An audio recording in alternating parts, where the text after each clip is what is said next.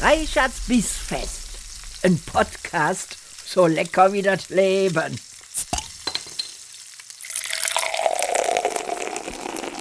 Liebe Freunde der gehaltvollen Verdauung, herzlich willkommen zu einer weiteren Episode von Reichards Bissfest. Und zwar dreht sich heute alles um unsere Lieblingsgerichte. Ja, wie komme ich da drauf?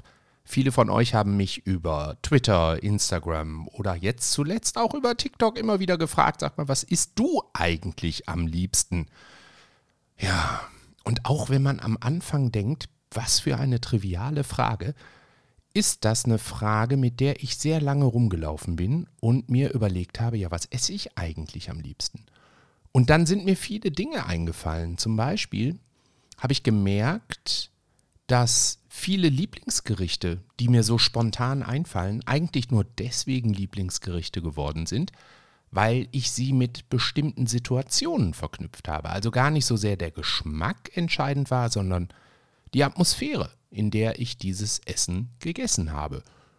Andere Sachen haben ein wahnsinnig beeindruckendes Geschmackserlebnis hervorgerufen, weil ich sie tatsächlich zum allerersten Mal in meinem Leben gegessen habe. Und dieser neue Geschmack mich so begeistert hat, dass ich eigentlich für den Rest meines Lebens nichts anderes mehr essen wollte. Und dann gibt es noch die Lieblingsgerichte, die man sich selber im Laufe des Lebens erkocht hat. Also bestimmte Gerichte, die man immer wieder weiter verfeinert und die dann sowas wie so ein Signature-Essen werden im Laufe des Lebens. Und obwohl die Frage so trivial klang, was ist eigentlich dein Lieblingsessen? Hm, habe ich jetzt mehrere Monate gebraucht, um mich hier vors Mikro zu trauen und mit euch darüber zu sprechen. Fangen wir mal bei der ersten Gruppe von Lieblingsessen an, nämlich die Gerichte, die mich auch emotional gepackt haben, die mich also an irgendetwas erinnern. Und da steht bei mir natürlich ein Essen aus meiner Kindheit auf Platz 1. Was dieses Essen ist, werde ich euch natürlich nicht verraten. Das ist halt der Spannungsbogen hier, ne? So, das sage ich gleich irgendwann. Fangen wir mal mit einem Essen an. Lasst mal gerade überlegen. Ich würde sagen, es sind insgesamt fünf Essen, die ich ganz besonders stark mit Situationen in meinem Leben verknüpfe und mit Situationen aus meiner Kindheit. So, und äh, da sei es an dieser Stelle zugegeben. Und ihr wisst, ich mache hier keine bezahlte Werbung, sondern das muss jetzt genannt werden, einfach weil ich damit groß geworden bin, nämlich mit den wunderbaren Miracoli-Nudeln. Ja. Als ich zum ersten Mal in meinem Leben Miracoli gegessen habe, hat das einen direkten Kontext gehabt mit einem meiner Lieblingshobbys und zwar dem Zocken. Ja, dem Computerspielen. In meiner Jugend wie alt möge, möge ich da gewesen sein? Ich weiß es nicht. Also ich hatte auf jeden Fall schon einen C64er zu Hause stehen und immer wieder Besuch von meinen besten Kumpels, mit denen ich dann zusammen so großartige Spiele wie zum Beispiel Bruce Lee gezockt habe, was man ja zusammenspielen kann, wie ihr alle wisst. Denn auch ihr seid mit Sicherheit alles Zocker. Ja. Nein, aber Bruce Lee war ein tolles Spiel man konnte entweder Bruce Lee spielen oder den Gegner von Bruce Lee. Und diejenigen von euch, die sich an das Spiel vielleicht auch noch liebevoll erinnern, die wissen, dass dieser Gegner aus irgendwelchen Gründen ein, ja, wie, wie nennt man die? Ein grüner Sumo-Ringer war. Ja, das ist äh, sehr skurril. Also in meiner Erinnerung war er grün, hoffentlich vertue ich mich jetzt nicht. Und mein lieber Freund, ähm, Christian und ich haben Stunden vor diesem Spiel gesessen und haben das Spiel zu so einer Perfektion gebracht, dass ich es heute noch bis in den letzten Level schaffe, auch wenn ich es jahrelang nicht mehr gespielt habe.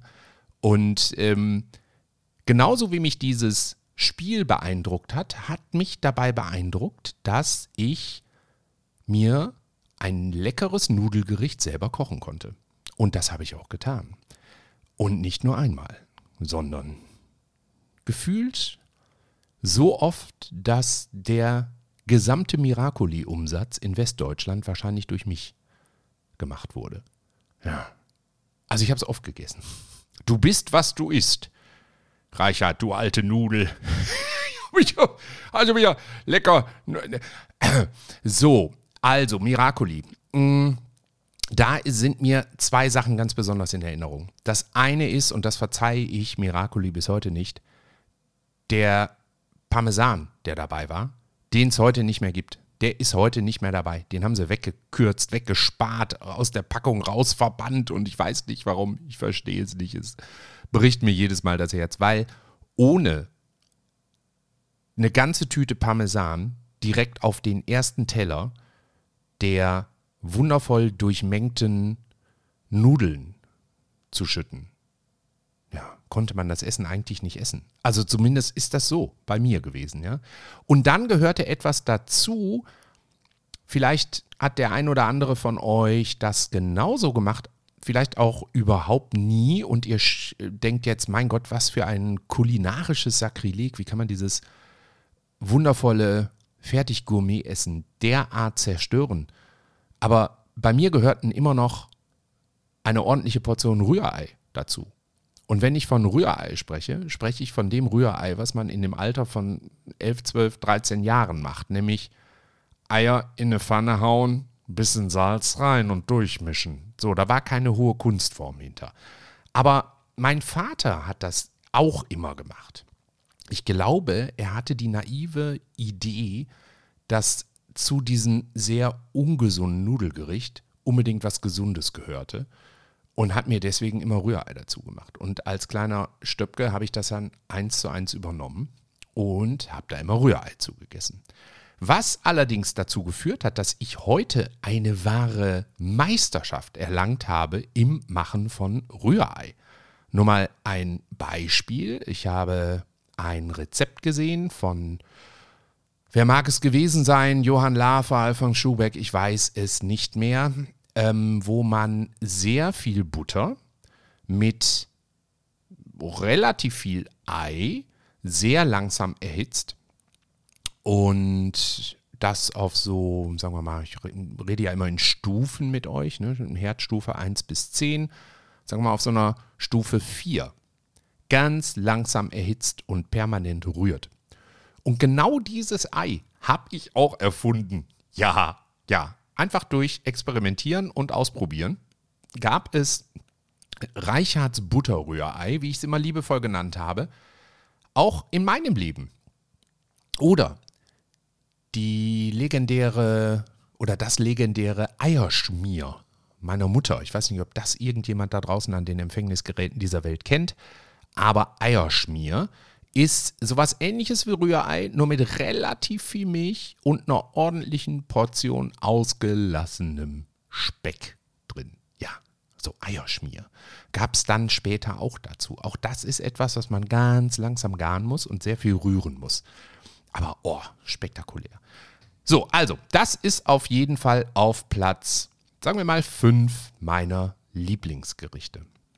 Mm, ein anderes Lieblingsgericht aus der Zeit war selbstgemachter Kartoffelpüree. Und da muss ich gar nicht großartig was zu sagen. Ja, das ging äh, ans Schnibbeln der Kartoffeln. Es ging an das Kochen, Stampfen, Sahne, Butter, alles rein. Muskat durfte nicht fehlen. Und dann ach doch, vielleicht, das, das äh, ist, ist vielleicht doch noch erwähnenswert, habe ich häufig diesen Kartoffelpüree nochmal ähm, in eine Pfanne gehauen und habe eine Kruste drunter gesetzt. Also habe das nochmal so lange und langsam schmoren lassen, dass ich dieses, mh, hm, also so ein bisschen Bratkartoffel-Feeling, Bratpüree-Feeling erzeugt habe. Ja, das äh, hat mir einfach extrem gut geschmeckt. Und dann kam ein Topping dazu, was bis heute bei keinem meiner für mich selbst gemachten Kartoffelpüs fehlen darf, nämlich geröstete Zwiebeln. Natürlich selber geröstet, natürlich in der Pfanne geröstet, natürlich mit jede Menge Butter, Schmalz, was auch immer ich äh, so zur Hand hatte früher. Ähm, schön langsam geröstet, aber so richtig dunkel, richtig dunkel geröstet. Und diejenigen von euch, die vielleicht ab und an in meine Kochshow auf Twitch reingucken, die kennen das von meinen Kameras, dass mein Essen, wenn es dunkelbraun ist, durch meine Kameras, weil ich zu dumm bin, den Weißabgleich zu machen, immer schwarz aussieht. Ja. Und so ähnlich se sehen aber dann auch die Zwiebeln aus bei mir. Sehr dunkelbraun. Und ich, ja, vielleicht sollte ich es mal in einer der Sendungen machen, damit nachher alle sagen können, guck mal, der Reichert, der haut sich verbrannte Zwiebeln in den Magen. Ja, aber das gehörte dazu, ne, dieses leicht angebratene Kartoffelpü mit schönen selbstgemachten Röstzwiebeln. Uiuiui. Okay, auch das ein Essen, was sehr einfach selbst zu machen war und was ich über Jahre, ähm, ja, verfeinert kann man nicht sagen, aber zumindest über Jahre sehr gerne gegessen habe. Und ich habe eine tolle Sache bei diesem Essen festgestellt. Es ist eine großartige Grundlage gewesen, wenn man feiern gehen wollte. Also an all die Jungspunde da draußen, probiert es mal aus. Das ist herrlich. Ja, man haut sich was einigermaßen Gesundes in den Bauch und man hat eine gute Grundlage. Und in meiner Fantasie kleidet dieses einzigartige Kartoffelpüree einfach die Magen- und Darmwände so aus, dass man einen Schutzschirm plus 10 gegen Alkohol im Körper hat. Ja. So, das war Platz 4. Auf Platz 3, und das wird euch jetzt überraschen, steht ein Salat.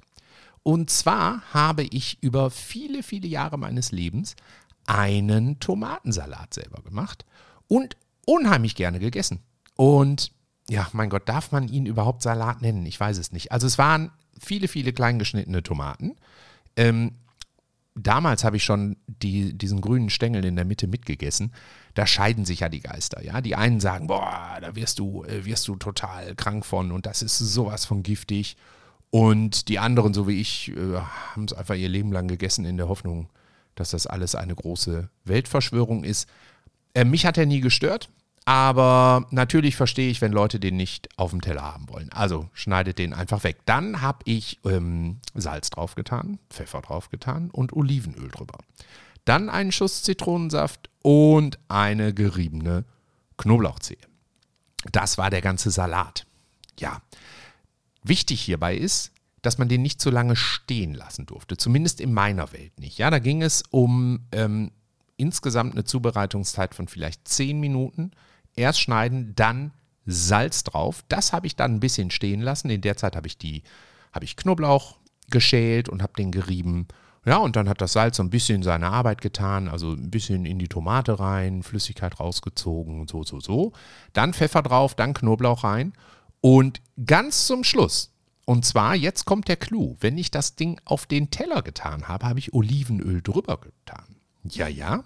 Äh, auf diese Feinheiten kommt es an. Denn ich finde, so schmeckt man nahezu jede Zutat raus. Mm, vor allen Dingen Knoblauch. Ja. So, das war Platz 3. Auf Platz 2 auch wieder was mit Tomaten. Und zwar eine selbstgemachte Tomatensuppe. Die hat meine Mutter mir beigebracht. Und zwar ist sie immer hingegangen und hat eigentlich eine flüssige Tomatensoße gemacht, würde ich aus heutiger Sicht sagen. Also sie ist hingegangen, auch wieder Tomaten klein geschnitten, ziemlich klein geschnitten, nichts weggetan, keine Kerne weg. Den Stängel in der Mitte haben wir, pff, weiß ich nicht, ob der drin war oder nicht, ist auch egal. Ähm, aber sagen wir mal so vier, fünf solcher Tomaten klein geschnitten. Ähm, eine vernünftige Gemüsezwiebel, sehr klein geschnitten, also quasi in Julienne-Größe, die dann in die Pfanne getan. Erstmal leicht angeschwitzt mit ein bisschen, das wird euch jetzt überraschen, Butter. Dann haben wir die Tomaten dazu getan und das Ganze weiter köcheln lassen. Kam ein bisschen Salz dazu, sehr viel mehr nicht. Mm, dann vielleicht, boah, in meiner Erinnerung wird so nach 10 Minütchen Köcheln gewesen sein, kam noch etwas Wasser dazu und später, Leute, jetzt wird's verrückt, später habe ich da einfach Brühe mit reingetan.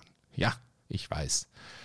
Das ist innovativ, aber Ne? Auch äh, einfach nur Wasser mit dem Tomatengeschmack, mit den Zwiebelchen drin, mit ein Fließchen von der Butter dann dazu. Ähm, dann das Ganze wieder relativ lange einkochen lassen, bis es sämig wurde. Das war die Tomatensuppe. Und im Laufe der Zeit änderte sich an der Tomatensuppe ein bisschen. Ja, dann kamen nochmal frische Basilikumblätter zum Schluss drüber oder auch äh, auf dem Teller nochmal ein bisschen Olivenöl. Oder, das mache ich heute sehr gerne, ganz zum Schluss in den Teller, und das wird euch überraschen, ein kleines Stückchen Butter. Ja, das schmilzt nämlich dann. Und dann ziehe ich das auf dem Teller so ganz leicht unter. Noch ein bisschen Pfeffer drauf. Und oh, das bläst euch die Birne weg. Ihr könnt das auch mit Knoblauch ausprobieren. Auch das ist toll. So, und auf Platz 1 mein emotionales All-Time-Favorite ist Kartoffelpüree mit Fischstäbchen und Gurkensalat. So, und jetzt kommt das Schlimme. Ich habe es bis heute nicht geschafft, dieses Gericht so zu machen, wie meine Mutter das heute immer noch macht. Ich kann neben ihr stehen und zugucken und denke, ja, das ist ja einfach. Ne? Vor allen Dingen der Gurkensalat macht da natürlich den, ja, das Interessante aus. Ne? Also meine Mutter macht den Gurkensalat immer mit ein bisschen Zucker, mit ein bisschen Sahne, mit ein bisschen Zwiebeln, mit ein bisschen Zitronensaft. That's it. Ähm, wie auch immer es ihr gelingt, das dann so zu machen, dass es so wundervoll schmeckt wie nichts anderes auf dieser Welt, ist mir ein großes Rätsel. Immer wenn ich es mache, passt irgendwas nicht. Und das ist mir beim Nachdenken über diese einfache Frage, was ist eigentlich dein Lieblingsessen, was ist dein Lieblingsgericht, das hat dazu geführt, dass ich gedacht habe, okay, diese emotionale Verbindung, das muss es sein. Ja, dass meine Mutter, ihr wisst, meine äh, Mutter ist natürlich die beste Mutter der Welt und geht stramm auf die 87 zu. Ähm, und kocht heute noch für ihr Leben gern, auch für mich, für uns. Wir fahren heute zum Beispiel dahin und dann gibt es Braten. Da komme ich gleich zu. Ähm, und dieses, diese Atmosphäre, dieses, da kümmert sich jemand um mich, ich glaube, das macht 50 Prozent des Geschmacks eines Lieblingsessens aus. Ähm, wollte eigentlich vorher mal im Internet gucken, ob es dazu auch Doktorarbeiten gibt, die ich an dieser Stelle zitieren kann. Aber dann habe ich gedacht, das ist doch Quatsch. Sowas untersucht doch keiner. Das weiß doch jeder, dass es so ist. Ja, und so ist es auch bei den anderen Gerichten. Ne? Also ähm, alles verbinde ich mit irgendeinem zum ersten Mal gemacht, zum ersten Mal alleine in der Küche gestanden, äh, Teile davon bei Papa abgeguckt, ähm, gesehen, dass meine Mutter irgendwie eine ganz einfache Tomatensuppe macht, die dann für andere Leute gekocht und festgestellt, wow, die finden die auch total super und sowas als 15-, 16-Jähriger. Ähm, deswegen meinte ich eben, das sind alles Gerichte irgendwie aus meiner Kindheit. Ein anderes Gericht, was und deswegen meinte ich gerade Braten, was auch eigentlich unbedingt in die Top 5 müsste, aber eben nicht zu meiner Kindheit und Jugend gehört, sondern ich erst so wirklich lieben gelernt habe, als ich junger Erwachsener war, ähm, ist der berühmte Braten, den meine Mutter macht. Ich will euch ganz kurz sagen, wie meine Mutter diesen Braten macht. Und damit werde ich euer Leben verändern. Außer ihr seid Vegetarier oder Veganer. Dann nicht.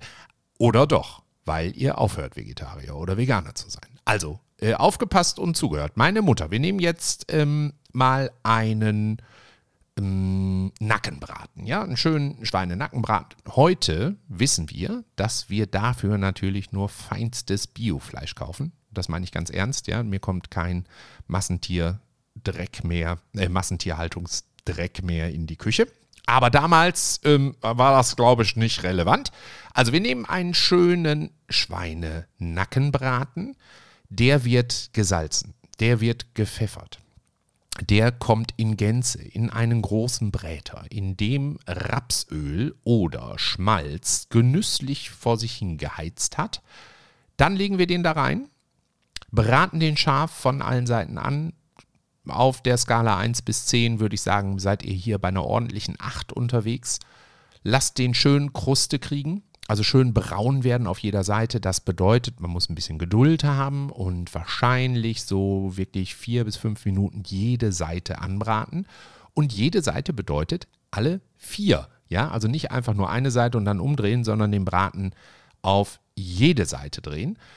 Dann hat er eine wunderbare Kruste. So, und dann hat meine Mutter mir immer gesagt, so, und jetzt äh, nimmst du einfach ein bisschen Wasser, zwei Lorbeerblätter, schüttest das da rein, ja, löst ein bisschen den, den Bratenansatz, äh, damit er nicht verbrennt. Und dann kommt das Ding für zwei Stunden in den Ofen bei 180 Grad mit Deckel drauf.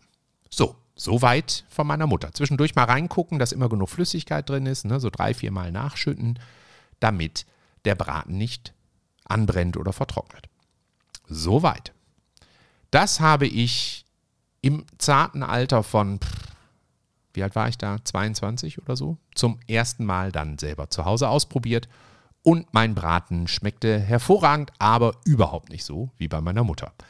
Ähm, wichtig übrigens ne, für all diejenigen von euch, die, die nicht wirklich viel kochen, ganz, ganz wichtig an der Stelle ist, diesen Braten nachher aus dem Ofen nehmen und ich lasse den ungelogen, ich lasse den mindestens eine halbe Stunde im Topf vor sich hin ruhen. Da ist ja noch eine enorme Hitze drin und erst danach kommt überhaupt ein Messer in die Richtung des Bratens. Ähm, meine Mutter macht etwas, was ihr auch mal ausprobieren könnt. Das ist mir meistens zu aufwendig, aber ich finde, das ist auch etwas, was, glaube ich, zu den alten Supertricks gehört, die heute fast schon vergessen sind. Meine Mutter geht nämlich hin und schneidet den Braten, wenn der anpackbar ist, also wenn man den gut in der Hand halten kann, der wird dann irgendwie so 50 Grad vielleicht noch haben, schneidet den mit einem elektrischen Messer in Scheiben, legt diese Scheiben dann auf ein Backblech. Ich weiß nicht, ob sie immer noch Alufolie drunter tut, aber früher war das so. Ich hoffe, sie macht es heute nicht mehr. Aber legt die in Scheiben nebeneinander auf ein Backblech. Dann macht sie aus dem ähm, Bratenansatz, macht sie eine Soße. Wie auch immer ihr die macht, das ist im Prinzip relativ egal. Also Hauptsache irgendwie nett andicken. Ich würde so eine Soße wahrscheinlich mit Kartoffelstärke machen meine Mutter nimmt häufig einfach eine Mehlschwitze, macht dann da ihre Soße. Aber egal. Und schüttet diese Soße, das ist eine Menge Soße, die sie da macht, also bestimmt ein Liter, bestimmt anderthalb Liter, so in der Größenordnung, schüttet sie dann über dem Braten auf dem Blech. Und dann packt sie dieses Blech nochmal bei 100 Grad in den Ofen.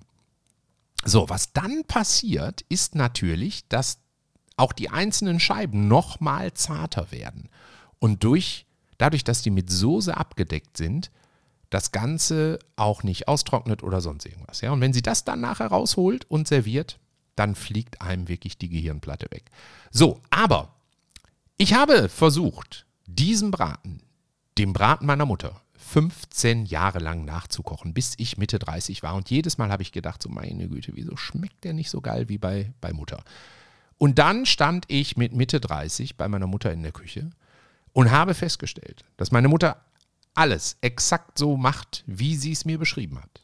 Bis auf den kleinen Unterschied, dass sie kurz bevor sie das Ganze mit Wasser auffüllt oder kurz nachdem sie es mit Wasser aufgefüllt hat und in den Ofen stellt, noch zwei Maggi-Brühwürfel an das Ganze gegeben hat. Und ich stand neben ihr und habe gesagt, Mutter, was, war das? Was, hast du da jetzt, was hast du da jetzt reingetan? Und so, ja, Maggi Brühwürfel. Ich sage, ja, da hast du mir nie gesagt, du hast immer gesagt, Salzen, Pfeffern, schön anbraten, Lorbeerblatt rein, ein bisschen Wasser und aufpassen, dass es nicht anbrennt. Äh, nee, nee, nee, da hast du nicht richtig zugehört. Da habe ich, äh, war, war immer so. da hast du nicht richtig zugehört. Da hat sie mir also ihre Geheimzutat über 15 Jahre meiner, meiner dilettantischen Kochversuche hat sie mir die verschwiegen. Mit dem Ergebnis, dass ich heute in schwachen Momenten immer noch auch mal zum Maggi-Brühwürfel greife und den damit reinwerfe.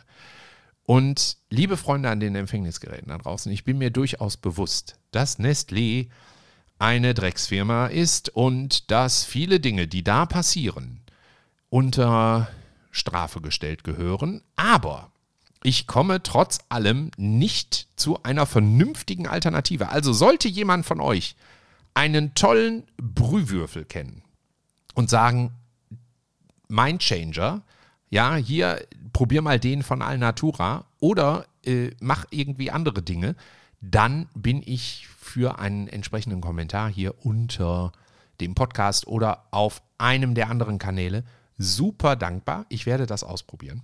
Das Problem ist, ich habe es drei, vier Mal ausprobiert und habe ähm, reine Bio-Kochwürfel genommen und und und. Und das Ding ist ja, man schmeckt ja erst am Ende des ganzen Prozesses. Ob das jetzt auch wirklich so ist, wie ich das über 30 Jahre in meinem Kopf im Geschmackserinnerungszentrum eingebrannt bekommen habe.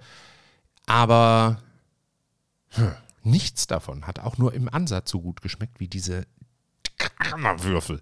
So, egal. Ähm, also, ich bin für Tipps dankbar und ich arbeite weiter daran, eine schöne eigene Lösung zu finden. Ich habe letztens zum Beispiel mal Liebstöckel, heißt es doch, glaube ich, ne? Liebstöckelkraut, Liebstöckel äh, benutzt. Das ist ja das sogenannte Maggi-Kraut. Ich weiß nicht, ob ihr es wusstet, aber falls nicht, äh, riecht mal dran. Das riecht genauso wie ganz viele Dinge, die die Maggi benutzt. Und habe mal versucht, eine eigene Würzmischung hinzukriegen. Und das ist so ein bisschen meine Lebensaufgabe. Ja, das zu ersetzen und ein gerechtes, gesundes, natürliches Imitat der Maggi Brühwürfel zu entwickeln, dann einen Weltkonzern aufzubauen mit diesem Produkt und dann die Wasservorräte der Welt aufzukaufen.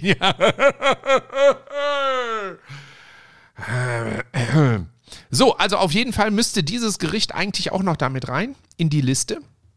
Kommt es aber nicht. So, aber jetzt passt auf, jetzt wird es dramatisch, weil Jetzt öffnet sich natürlich mein Leben. Wir sind jetzt irgendwo im Alter von 21, 22, 23 angekommen. Was tut man in der Zeit? Man fängt an, in Restaurants zu gehen. Man verreist selbstständig. Man ähm, hat plötzlich die ersten hoffentlich vernünftig bezahlten Nebenjobs. Man kann sich gutes Essen leisten. Man kann sich gute Zutaten leisten. Man kann sich gutes Küchenequipment leisten. Und plötzlich eröffnet sich eine gigantische Welt an Lieblingsgerichten.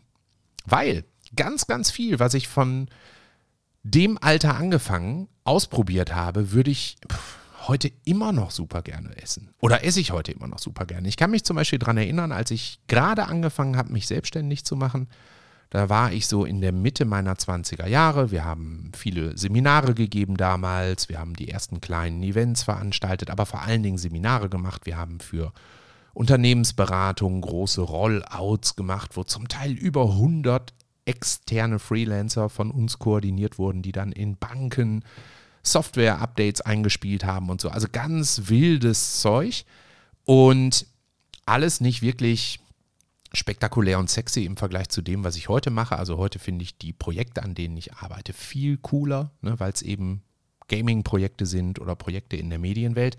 Aber damals waren das halt, das waren coole, coole Projekte, sehr anstrengende Projekte, wo wir zum Teil über Monate morgens um fünf aufgestanden sind, weil um sechs die ersten Installateure, Installateure, naja, im wahrsten Sinne des Wortes, wir haben ja Installationen gemacht, ähm, Installateure äh, vor Banken ankamen und es jeden Tag irgendwo etwas gab, was nicht funktioniert hat. Und da mussten wir natürlich erreichbar sein.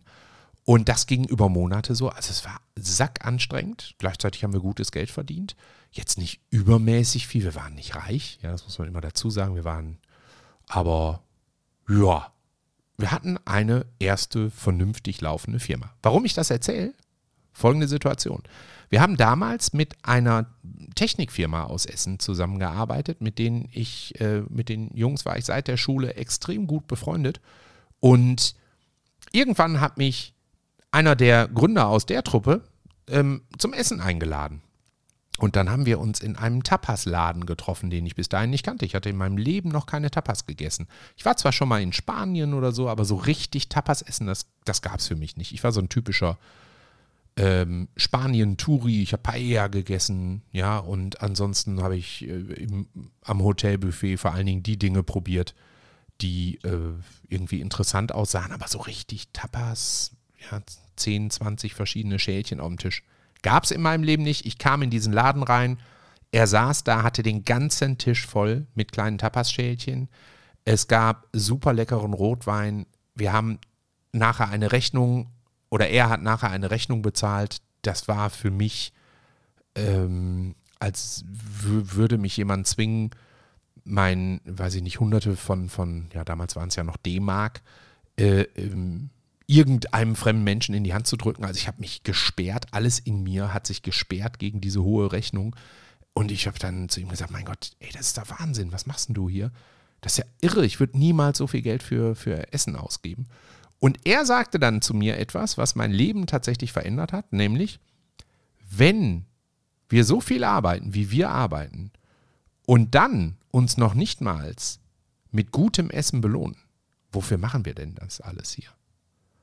So, mit dem Satz bin ich dann erstmal nach Hause gegangen und habe da viel drüber nachgedacht und habe tatsächlich Stück für Stück meine eigenen Lebensgewohnheiten verändert. Ich habe Stück für Stück billiges Fastfood aus meinem Leben verbannt. Ich habe Stück für Stück nach wirklich guten Restaurants gesucht, nach Restaurants, wo man auch das Gefühl hatte, die beschäftigen sich mit der Qualität der Zutaten. Ja, da ging es eben nicht mehr nur darum, ey, Riesenschnitzel für 8, 8,50 Euro, größte Schnitzel der Stadt, ja, wo, man, wo ich heute weiß, wo dieses Fleisch herkommt, aber damals gedacht habe, geil, guck mal, 8,50 Euro, irre. Ja, das hat tatsächlich ein Umdenken bewirkt. Und nicht nur das, es hat mir die Welt der Tapas eröffnet. Mein Gott, liebe ich Tapas. Ich könnte jede Woche in einem spanischen Restaurant versacken und Tapas essen. Und solche Momente hatte ich in meinem Leben öfter. Wir waren in Steakhäusern, dann in den USA später, weil wir auf Messen da waren. Ich habe zum allerersten Mal Filets gegessen oder Steaks gegessen, Ribeye Steak, werde ich nie vergessen, ein Ribeye Steak, was, keine Ahnung, fünf Tonnen gewogen hat, ja, aber das habe ich bis zum letzten Häppchen aufgegessen und bin danach, glaube ich, eine Woche äh, nur durch die Stadt gerollt. Aber das war so eine Geschmacksexplosion in meinem Mund. Und es war nichts anderes drauf als ein Pfirsich in Butter, tatsächlich, hm, Amerika. Pfirsich in Butter, Salz, Pfeffer. Ja, und was habe ich vorher immer alles mit meinem Fleisch zu Hause gemacht? Das wurde Maggi-Brühwürfel, oh Gott im Himmel. Nein, aber auch wenn wir so gegrillt haben, ja, weil es gab eigentlich immer nur eingelegtes Fleisch, es gab immer dieses äh, äh, Fertigfleisch über Jahre meines Lebens, was man in irgendwelchen Discountern billig geschossen hat, in irgendeiner Senfmarinade oder sonst irgendwas. Das war das Fleisch, was ich gegessen habe. Und dann isst du in diesem Steakhouse plötzlich einen riesen ähm, ja, was war das eigentlich für eine Rasse? Ich weiß es nicht mehr. Aber halt amerikanisches Weiderind, ne? da haben die auch mitgeworben, ne? alles, ey, hier, unsere Tiere laufen ihr Leben lang frei über riesige Weiden und so. Und dann sitzt du da und isst dieses Fleisch und es bläst dir einfach den Kopf weg. Und dann hat sich, also, ne, Steaks, ich glaube, da war ich so 32, 33, wo ich das zum allerersten Mal verstanden habe was das für eine fantastische Welt sein kann, wenn man da Gutes ähm, isst. Genau das Gleiche aber, und das ist auch etwas, was mein, meine Essgewohnheiten enorm verändert hat. Ziemlich genau zur selben Zeit hatte ich eine Lebensgefährtin, die Vegetarierin war. Und während ich vorher sehr naiv so mit dieser ganzen Vorstellung, sich von, von, nur von Pflanzen zu ernähren und sehr vorurteilsbehaftet unterwegs war, habe ich dann plötzlich die Welt des wunderbaren vegetarischen Essens für mich entdeckt. Mein Gott, gibt es da tolle Dinge? Ich habe zum allerersten Mal aufs feinste gedämpftes Gemüse gegessen. Das gab es in meiner Welt nicht. Bei mir wurde Gemüse natürlich gekocht und nicht gedämpft. Und ich habe plötzlich Salate gegessen, wo ich gedacht habe, meine Fresse, ey, was sind das für spannende Kombinationen und eben nicht mehr nur der Gurkensalat oder der Tomatensalat, die ich nach wie vor liebe. Ja, nichts, äh, nichts gegen meine beiden Lieblingssalate, aber ich habe auch in der Zeit zum allerersten Mal Tomate Mozzarella gegessen. Ich habe in der Zeit zum allerersten Mal einen Ah, Salat Nies, wie heißt denn der? Nizza-Salat, sagt man das? Oh, jetzt weiß ich gar nicht, wie man das so sagt. Ne? Aber so einen ähm, französischen Klassiker zum allerersten Mal gegessen mit Kartoffeln. Kartoffeln im Salat. Was, macht das denn da? Ich will doch keinen Kartoffelsalat essen, ja? Aber dann frische Zwiebeln, Oliven, tolle Blattsalate, Tomaten, äh, Eier mit drin. Und zwar nicht einfach nur gekochte Eier, also nicht so ein capriccioser Dreck, sondern wirklich Eier, die du, die zerliefen. Die waren halt gepellt, aber weich gekocht von denen. Ne? Und du hast dann drei Stück davon auf deinem Salat liegen gehabt und zerdrückst die und dann lief dieses Eigelb daraus. Und oh, Leute, ich sage euch, spektakulär, spektakulär. Ganz abgesehen davon, dass ich auch zu der Zeit gelernt habe, dass Kartoffeln mehr sein können als Pommes oder Kartoffelpüree. Ne? Also Kartoffelgratin und solche Gerichte, das ist alles dann durch diese Partnerschaft in mein Leben gekommen. Auch das mit ganz vielen Erinnerungen verbunden. Und auch das esse ich heute noch für mein Leben gern. Ihr merkt, es wird kompliziert. So, und jetzt machen wir einen großen Sprung in die Gegenwart. Also, in die Gegenwart heißt jetzt, sagen wir mal, in die letzten sechs, sieben Jahre. Und zwar mit Kindern im Leben, mit Situationen, wo man dann Stockbrot zum ersten Mal selber macht, weil man irgendwie das auf irgendeiner Kindergärtenfeier oder so gesehen hat und denkt sich so, mein Gott, Stockbrot, krass, was für eine tolle Atmosphäre, was für ein super Geschmack. Natürlich habe ich eine Feuerschale, natürlich habe ich ein Dreibein, natürlich habe ich äh, Stockbrotstäbe, natürlich habe ich wahnsinnige Dinge ausprobiert mit Stockbrotteig. Ich habe da äh, von Zwiebeln bis Käse, von äh, Walnussstücken über ähm, Oliven, äh, Kräuter, Wahnsinn, alles Mögliche in, in diesen Teig getan. Und jedes Mal sitze ich da und denke, mein Gott, schon lecker. Ich brauche gar nichts anderes mehr in meinem Leben. Ich esse jetzt nur noch Stockbrot. Ich könnte mal Stockbrot mit einer Nutella-Füllung ausprobieren. Nein, Nutella wollen wir nicht. Nutella essen wir nicht mehr. Nein, aber mit einer Schokocreme-Füllung. Ihr merkt, also auch das äh, erinnerungsgebunden, aber super lecker. Mein Gott, habe ich das gefeiert. Also, auch durch Kinder die dann in meinem Leben waren, änderte sich plötzlich wieder mein Essverhalten. Ich habe angefangen, sehr viel, ähm, sehr viel mehr darauf zu gucken, was die gerade cool finden, wie ich das, was sie gerne essen, zum Beispiel nehmen wir jetzt mal ein blödes Beispiel, sagen wir mal Chicken McNuggets, ja, sowas irgendwie so Fastfood-Zeug, wie man das lecker selber machen kann. Ich mache hervorragende Chicken Nuggets selber. Leute, ich mache hervorragende Chicken Nuggets selber, die sind großartig. Es gehört aber meinen anderen Podcast. Aber solche Sachen dann selber zu machen, Pommes selber machen, ähm, Nudeln selber machen, so. Also es hat nochmal eine ganz andere, einen ganz anderen Schub in meine Essensvorlieben äh, gebracht und hat auch Einfluss auf das gehabt, was ich dann in meinen Kochshows auf Twitch gemacht habe. Weil ich beim Kochen auf Twitch ich meine, diejenigen von euch, die mich da ab und an mal äh, besuchen, die wissen, ich koche immer sehr einfach. Ich koche immer sehr zielgerichtet. Da gibt es nicht nach einer halben Stunde kochen wir jetzt nochmal hier die Senfbrühe ne, ne, und dann machen wir hier mal da und. Das ist keine, keine Magie, die ich da mache, sondern das sind super leckere Gerichte, die davon leben, dass wir beste Zutaten benutzen, die cool kombinieren und ansonsten mit sehr viel Ruhe.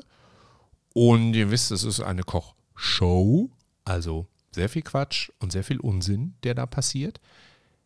Ähm, an so einem ja, Abend zubereiten und dann auf den Teller bringen. Und auch das hat ja ganz viel damit zu tun, dass man so seine ganzen Lebenserfahrungen aus Restaurants, aus Situationen, aus mh, mm, gemeinsamen Erlebnissen dass man die quasi in so einem Substrat verwandelt und das so in seinen Alltag einfließen lässt. Wenn ich mir jetzt heute eine ähm, leckere Hähnchenpfanne zum Beispiel machen möchte oder meinetwegen auch was Veganes, meinetwegen auch was Vegetarisches, ja, ich koche ja aus, aus jeder Richtung extrem gerne, dann könnt ihr euch sicher sein, dass das Essen innerhalb von 20 Minuten fertig ist.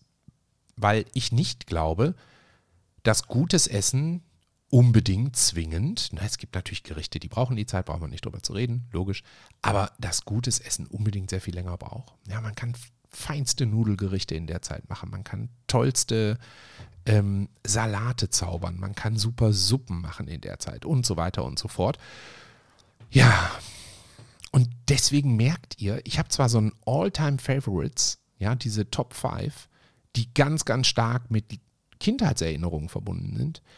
Aber ich habe wenig was darüber hinausgeht, was ich so zu einem ganz klaren Lieblingsgericht machen könnte. Oder noch so eine Top 5 meiner erwachsenen Lieblingsgerichte oder Top 5 meines 51-jährigen Ichs. Das gibt es nicht. Aber es gibt ein paar Sachen und während ich hier so äh, für euch parliere, gibt es ein paar Sachen, die mir auffallen, wo ich merke, wow, da habe ich mal wieder total Bock drauf. Und was mir jetzt wirklich die letzten zehn Minuten durch den Kopf gegangen ist, ist der wundervolle Flammlachs. Ich muss mal wieder Flammlachs machen. Ich finde gerade so Herbstzeiten, Feuerschale, ich habe so ein Flammlachs-Set, natürlich so ein Holzbrett, was man dann so an der Schale festmachen kann. Flammlachs, ganz, ganz, ganz weit vorne. Mm, da hätte ich Bock drauf. Was ich auch super gerne mal machen würde, sind ähm, ganz schnöde Folienkartoffeln. Und zwar schön in der Asche. Garende Folienkartoffeln. Mm. Oder was auch großartig ist, ist im Dutch Oven den schön an einem Dreibein hängend über einer Feuerschale mit Zwiebeln, Kartoffeln, Brokkoli und Blumenkohl füllen. Mm. Und dann mit Brühe immer mal wieder aufgießen und so richtig matschig einkochen lassen. So ganz langsam. Boah. Und ganz unten sind natürlich die Kartoffeln. Ja? Und die dürfen ja auch brauner werden. Muss halt tierisch aufpassen, finde ich, beim Dutch Oven, wenn man den übers Feuer hängt, dass das Essen nicht verbrennt. Aber ansonsten ist das, oh, spektakulär. Und so einfach gemacht und so lecker. Mm, oh, mm, oh, mm, oh, nein, doch, ja. Mm. Ha, da jetzt kriege ich Hunger.